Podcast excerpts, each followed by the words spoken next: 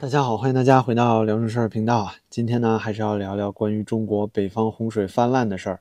不过呀，咱们得换个风格。最近几期呢，都聊得有点压抑。今天啊，咱们就一起来开心一下啊，聊聊寻人启事吧。最近呢，在中国内网，哎，找人这两个字儿啊，可谓是搜索率最高的词汇之一了。那除了受灾民众得找到失散的家人之外呢，涿州人民啊，也在找他们的父母官，而全国人民啊，则是找不到伟大领袖习主席了。那上一次习尊发言呢，还是对亲爱的巴基斯坦人民啊，因为炸弹袭击的事情啊表示慰问。有人就质疑说呢，这中国洪水滔天，你怎么不慰问一下自己的人民呢？要我说啊，问出这个问题的朋友们，您就有些许的幼稚了。那巴基斯坦在联合国可是有选票的呀，平时呢还能帮咱们制衡一下印度。咱们人矿那有选票吗？除了照章纳税当韭菜之外，您说咱广大矿友啊还有什么价值？一尊凭什么要慰问咱们受灾群众呢？咱不能拿呀这个海外民主国家领导人说事儿。那那些西方敌对势力的领导人不去慰问灾区的话，是不是得挨骂呀？支持率还会下降是吧？那咱们一尊啊，自从上台以来，从来就没有任何一次赶赴过灾区。您看二十大上支持率是多少？那不是百分之百吗？所以您看这一尊要是去慰问灾区，那才是太阳打西边出来了。不过啊，要说怪事儿，这可没完啊！比如说啊，一尊和涿州市市长、市委书记啊，这几块货呢，自从水灾开始啊，八月一号之后就消失不见了。到现在呢，这都五六天了。这按照警方的立案标准啊，早就超过四十八、七十二小时了，没有音信呢，朋友们失踪了。您说啊，老百姓丢了一尊和主心骨，那怎么活呀？您看我这习思想啊，都入心、入脑、入魂了。一日见不到习主席，那可真是浑身难受啊！我相信涿州市民也是一样，日夜思念他们的父母官，哎，青天大老爷。于是呢，咱们就在微博里看到了大量的涿州市民啊，在转发一则寻人启事。虽然是有各种各样的形式呢，各不同，但内容啊大致是统一的，就是要紧急寻找涿州市市长和市委书记。这都失联好多天了，涿州呢正在遭受前所未有的大水灾，百姓需要有人主持大局啊。现在呢，各个小区里留守的老幼病残都已经断水、断网、断电很多天了，依然有很多人没有得到救助。周州百姓就呼喊说啊，政府是太平盛世，就有人罚款；这大灾大难呢，是无人过问呢。您看看是不是就差脑门上写一个惨字了？这里呢，我就想到前几天啊，东北吉林省呢有个好样的，舒兰市副市长在前往乡镇救灾的路上，整辆车被洪水卷走了。副市长本人啊和随行人员一起英勇就义了，一共四个人。如果说这个市长啊当时不是在逃跑，而真的是去救灾的话，那我们必须要脱帽敬礼。相比之下呢，涿州这市长可就是极品了，果然是我党的好干部啊！关键时刻玩消失，和咱们一尊啊算是步调一致了。您说这是不是也算两个维护的坚定践行者呢？有人会说啊，现在这么紧张的时刻，那市长是不是忙着呢？是吧？哪有时间给你拍照片发消息？我觉得啊，这个说法只有那些智力非常低下的小粉红才说得出来。那战争的时候紧不紧张啊？您说部队可以找不到将军吗？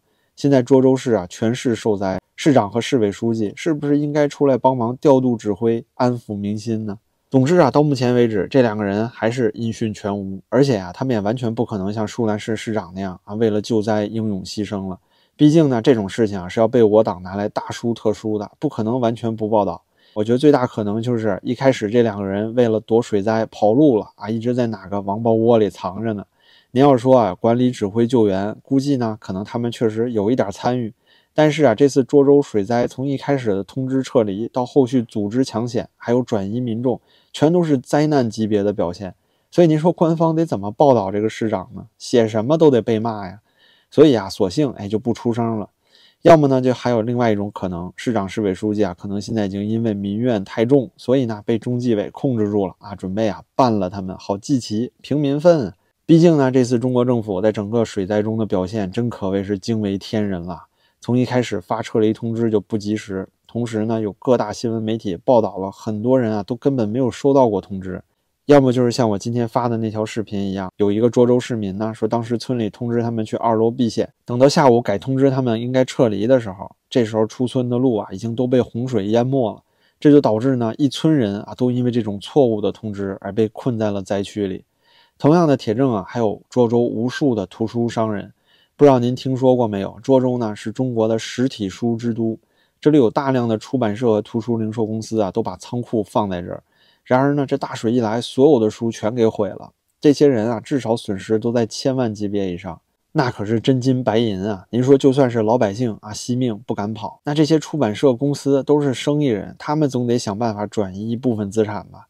然而，您去看看各大媒体还有这些出版社公众号自己的说法，那就是洪水通知根本就不及时啊，他们根本来不及跑，人都被困住了，更别说是救书了。那会不会是天灾来得太快啊？洪水冲过来的时候来不及通知呢？其实也完全不是。我是北京人啊，我可以作证。七月三十一号才收到中国移动发的通知，说是北京有大暴雨，建议大家别出门。可是相关台风杜苏芮的报道和这种超强降雨的预报啊，其实七月中旬就开始了。政府气象部门呢，明明是知道有这种灾害性的暴雨，但是啊，政府行政效率是极其低下，根本就没有把气象预警当回事儿。我在房山的兄弟呢也跟我确认了，房山啊很多村子压根儿就没收到过什么撤离通知。我相信啊涿州的实际情况只可能是比北京更加糟糕。然而呢，他们的雨根本也没有北京大，所以啊北京上游水库不断泄洪，这才导致了他们的洪水会来的这么快。但是泄洪的过程也是事先他们能知道的，所以明明是可以安排及时通知的。不过呀，并没有。这要是当初啊地方政府争相借着动态清零送圣的时候。您要说一个楼有人得了阳性，那您看看政府要拉走这一楼人得用多久？一个小时之内啊，全都拉走隔离了，直接方舱医院。贵阳大巴的事儿，不知道您还记不记得？半个小时之内啊，强制转移了两千七百多人，甚至呢不惜凌晨开长途车，最终啊酿成事故。真的，朋友们，我觉得好好回忆一下疫情时候政府是怎么抓密接的，还有什么时空伴随者。那在北京啊，都可以做到几个行政区同时抓走数千的所谓啊时空伴随者去隔离。疫情时期的中国政府啊，可谓是有这种科幻小说级别的调度能力。可是呢，一到今年水灾的时候，哎，全哑火了。还有一件特别搞笑的事儿，就是昨天涿州南面霸州的老百姓哎上街抗议去了，在霸州市委市政府大楼门口呢喊口号、举条幅说呀“还我家园”，明明是泄洪原因，却说成了暴雨。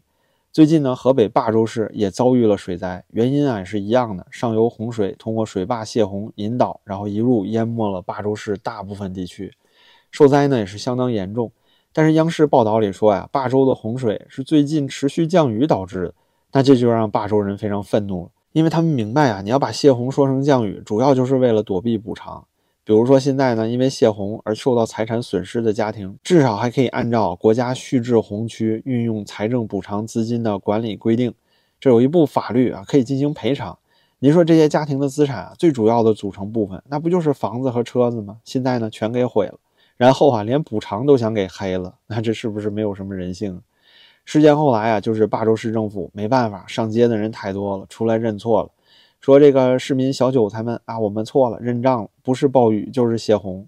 可是呢，按照之前啊泄洪区补偿资金的管理规定，哪怕是完全按照法律执行，对于居民受损失的财产，房子也就能够按照百分之七十补偿，剩下的农用机械，比如说车辆呢，也就只能按照百分之五十的市价来补偿。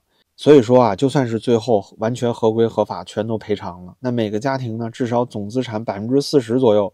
就要被这个洪水啊永远的给卷走了，为的是什么呢？啊，就是为了保一尊啊心爱的北京和雄安能够安全。这就是说呢，北京千万别发洪水啊！只要水灾一来啊，就要泄洪，那河北人资产呢就得缩水个百分之四十。而且您说真的就能够赔偿那百分之六十吗？八月五号啊，光明网的新闻还说，这个河南省审计厅呢自己的数据。讲到二零二一年河南水灾之后啊，重建所使用的将近一百亿资金里，至少现在有五十五亿被不当的使用了，甚至还有很大一部分钱呢，至今都去向不明。官方拿政府的拨款啊，都尚且如此，那民间的捐款那不更得被糟蹋吗？最近呢，还有南方周末的记者叫周硕，也在微信朋友圈里怒骂当地镇政府啊，就是涿州镇政府救灾不力。明明呢自己没有人力和精力去派发物资，可是啊偏偏不允许志愿者参与派发，宁可这些东西啊全都烂在仓库里，让这些成千上万的老百姓挨饿去，也得让物资先进这个镇政府仓库才行。可是呢，你进了仓库，你是既不清点也不派发，这就跟当初汶川地震的时候一样，最后啊又是糊涂账。而且呢，最近上海疫情其实也发生了一样的事情，政府啊甚至拿这些物资直接出去就卖了，卖货了。这些呀也都不是我瞎说，您到网上看看，官方媒体都有报道。可是即便如此呢，还是有小粉红来辩解啊，说什么啊，河北这次泄洪不是为了保北京，而且啊，官方是顾大局啊，要是没有统一整理救援物资和派发，那不就乱套了吗？不过呢，像是这种啊，不顾自己同胞安危，然后所谓顾大局，就是中国广大小粉红的一贯立场。这也怪不得河北省省委书记也说了跟他们一样的话。公开讲呢，河北要有序的启用泄洪区，减轻北京防洪压力啊，坚决呀当好首都的护城河啊，做个护城河啊，伤害的其实也就是小韭菜，但是呢，弄坏了咱一尊心爱的玩具，你要是把雄安给毁了，或者北京乱套了，那你这省委书记还干不干了？比如中央委员一级舔狗蔡奇不是也说了吗？这习思想你得入心、入脑、入魂呢，两个维护啊，不就是这些官员的命吗？把这个命门啊把握好了，那就是升官发财的门路。您看看这个李强和李鸿忠，疫情的时候他们对天津、上海能有多狠？最后不还是升官了吗？所以啊，您说这河北省省委书记倪岳峰啊也是很上进的，是吧？为了能够啊百尺竿头更进一步，哎，主动呢坚定维护一尊的脸面，是要牺牲啊河北人民，也要哄咱一尊开心。哎，这个风骨。就算是把古时候魏忠贤、秦桧、赵高什么的捆在一起，那也比不上他倪岳峰的赤胆忠心啊，是吧？那行吧，下一届常委啊，肯定又多了一个热门人选，我觉得他高升的概率啊非常之大。为什么呢？因为咱一尊啊用人策略从来也不是看能力，他就一个标准，就是啊对他是不是绝对忠诚。可是你怎么能看出来一个人是不是忠诚呢？啊，他过来跪着和你说：“哎，皇上，我忠诚，给我升官吧。”那可能没用，是吧？您啊，就得像梁山聚义大厅里那投名状那样，你就得拉得下脸来，宁可做这些反人类啊、无人道、百姓戳着你脊梁骨骂的事儿，也得跪舔一尊。这样的话呢，你这个投名状啊，就算立下了，那咱一尊就看出来了。嗯，这孩子不错，说啊，这个河北省省委书记是吧？倪岳峰，你这个不要脸的劲头啊啊，有我当初那个风范啊，老伙计不错嘛。行，下回升上去吧，当常委。啊，不过呀，啊，说实话，我也在墙内，朋友们，我也是得啊，实话实说，我非常拥护我们习主席，我认同呢习主席的选人标准啊，咱们习一尊啊是英明神武、慧眼识珠，我一定啊要坚定的拥护他，有了他老人家指引方向呢，哎，我们伟大祖国呀一定能够超越北朝鲜，哎，成为全宇宙啊第一强国。说到这儿啊，我就觉得，嗯，我这个入脑、入心、入魂，是不是还可以啊，朋友们？不过呀，说到这一尊了，咱们也得聊聊这第二个寻人启事。您说这习近平主席，哎，他去哪儿了呢？现在呢，中国北方是持续水灾，灾情多重啊！我相信大家这些天轮番啊，被各种新闻轰炸，各种视频应该也看了很多。但是呢，如此严重的灾情，光是这个官方公布的河北省啊，光是河北省的受灾群众啊，就超过两百万了。可是中央呢，累计拨款啊，只有两亿不到，大概呢，就是每个灾民啊，一百块钱吧。除此之外啊，就没什么声音了。像是之前咱们聊过的，二零二一年河南卫辉水灾的时候，那时候规模啊远不及今年。可是呢，一尊还是能派出八千名官兵啊，八十三集团军呢去参与抗洪。可是今年呢都哑火了。其实啊，从八月三号确实有一些啊零零散散的军队参与抗洪了，可是数量很少啊。救援主力啊还是那些地方志愿者啊救援队。因此呢，就连官方想报道这些军队的英勇事迹啊，都变得非常困难，因为他没有那么多军队可拍呀。官媒甚至都开始造假了，比如说河北日报官方微博八月三号呢，就以“救灾战士疲惫到捧着饭啊坐地睡着了”为题，发表了一段影片，说呢，八月三号看河北涿州啊有参与抗洪救灾的小战士，真是辛苦啊，吃个饭累到都睡着了，你看整个人靠着车睡着了，晚上手里的饭还没吃完呢。那河北日报发布这则新闻不久呢，马上什么法制日报啊、齐鲁晚报、环球时报、人民网啊啊，立刻啊就转发这条消息。当然了，这广大的五毛啊小粉红呢，也是纷纷点赞转发啊，厉害了我的国，人民子弟兵太了不起了。但是很快啊，这谎言就被戳穿了。原来呢，这是2020年人民日报报道无锡水灾一个消防员的视频。这明目张胆的搞移花接木啊！你看这官方媒体，这就叫。饥不择食是吧？他没有东西可上啊！而且呢，我们上个视频也聊过，远的那不讲，光是二零二一年河南卫辉水灾是吧？习近平就派过八十三集团军的这些兵了，而且呢，灾情啊明显这次更严重。但是现在呢，军队的影子是在大灾发生四十八小时以后，八月三号啊才出现的，才开始陆续出现的。并且呢，直到现在救援主力啊都依然不是这些啊部队，还是以救援队为主。政府呢就是躺平，老百姓啊就只能自救。就别说老百姓能吃上饭了，救援队他都吃不上饭，甚至还出现了很多啊牺牲的救援队志愿者。这些人真的是英雄，向他们致敬。包括之前那个舒兰县的副市长啊，我也向他致敬。那现在呢，哪怕是小粉红啊，说到这次涿州水灾，你都没办法啊，回复里呢都难免会说一句：这次军队啊，确实是啊出动的晚了。很明显呢，二十大之后，咱们都看出来了，一尊啊明白这个道理了，是吧？这不是抗压测试吗？在中国啊，只要是牢牢的握住这个枪杆子啊，什么民意民情啊，那就是个屁。您看看这变态清零三年，那是搞得天怒人怨，民不聊生。直到现在，这经济都缓不过来，老百姓啊噤若寒蝉，出门花钱都不敢了，消费也都是负增长。这个 PMI 呢老是负的，民营经济啊都是全面丧失信心。可是呢，咱一尊依然是哎稳如泰山，不会因此啊感受到一丝丝的威胁。现在呢，甚至他失踪了啊！其实啊，很多答案大家也都知道，国际媒体啊也有报道。很明显嘛，这一尊啊就是去北戴河了，是吧？上海边玩去了啊，人家人开会去了。比如说官媒啊，新华社八月三号就宣布说，中共中央政治局啊常委蔡奇同志当天呢在北戴河看望暑期休假的五十七名专家啊，间接呢宣布了所谓北戴河会议的开幕。那这个每年八月啊，其实都会召开非正式的中共高层领导人北戴河会议。其实呢，就是借着疗养的名号，去这个北戴河山寨啊议事大厅里面，哎，商量一下什么权力分配呀、利益划分呐，还有外交策略之类的。以往呢，可能还有个派别制衡，不过现在呀，都定于一尊了。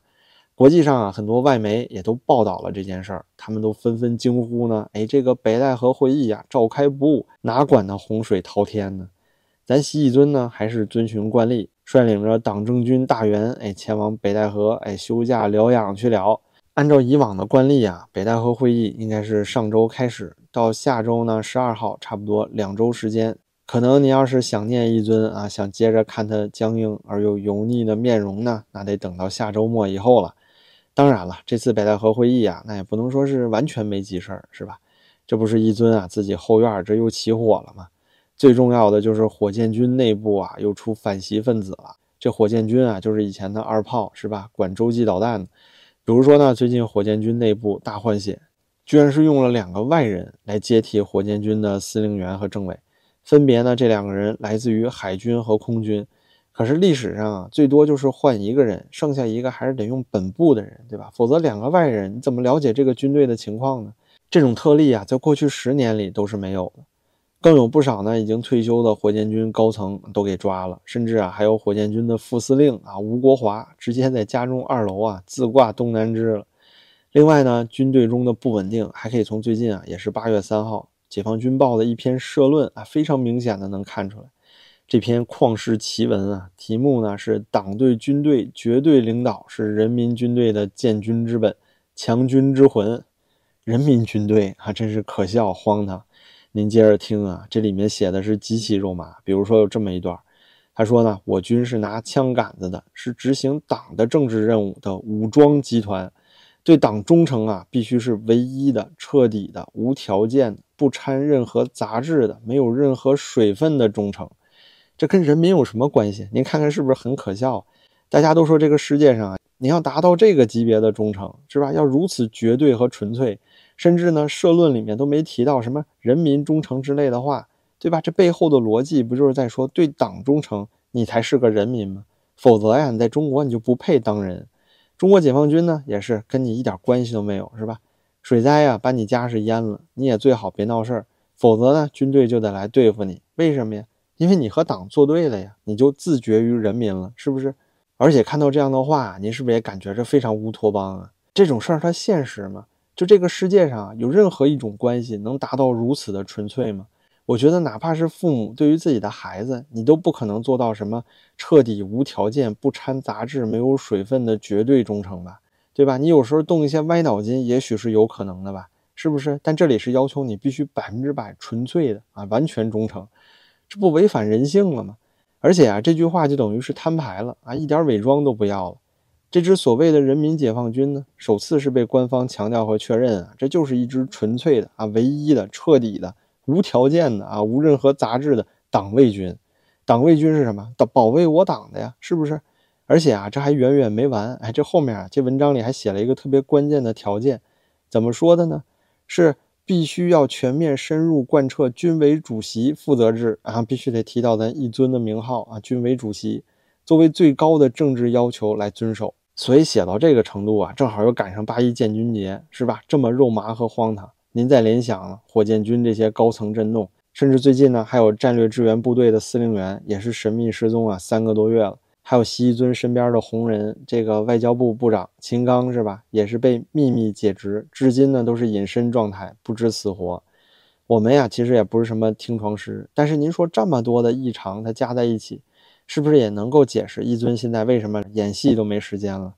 因为一个人呢，他不可能做到身边的人都对他绝对的忠诚，对吧？但是呢，独裁者又必须要身边的人你得做到绝对的忠诚，所以啊，他必然要大量的花精力去实现这个成本巨大啊，但是边际收益啊极低的这件事儿。因此呢，他才要不断的清理门户，给这个军队啊各大要职啊频繁的换人换血，处理好他自己的家务事，那才是他的首要任务。那没错，整个党政军呢，其实现在都是他的家务事。像咱们人矿呢，根本就没有资格啊，不配啊做他家里人，只不过是他自己屋外啊地里种的一茬又一茬的韭菜罢了。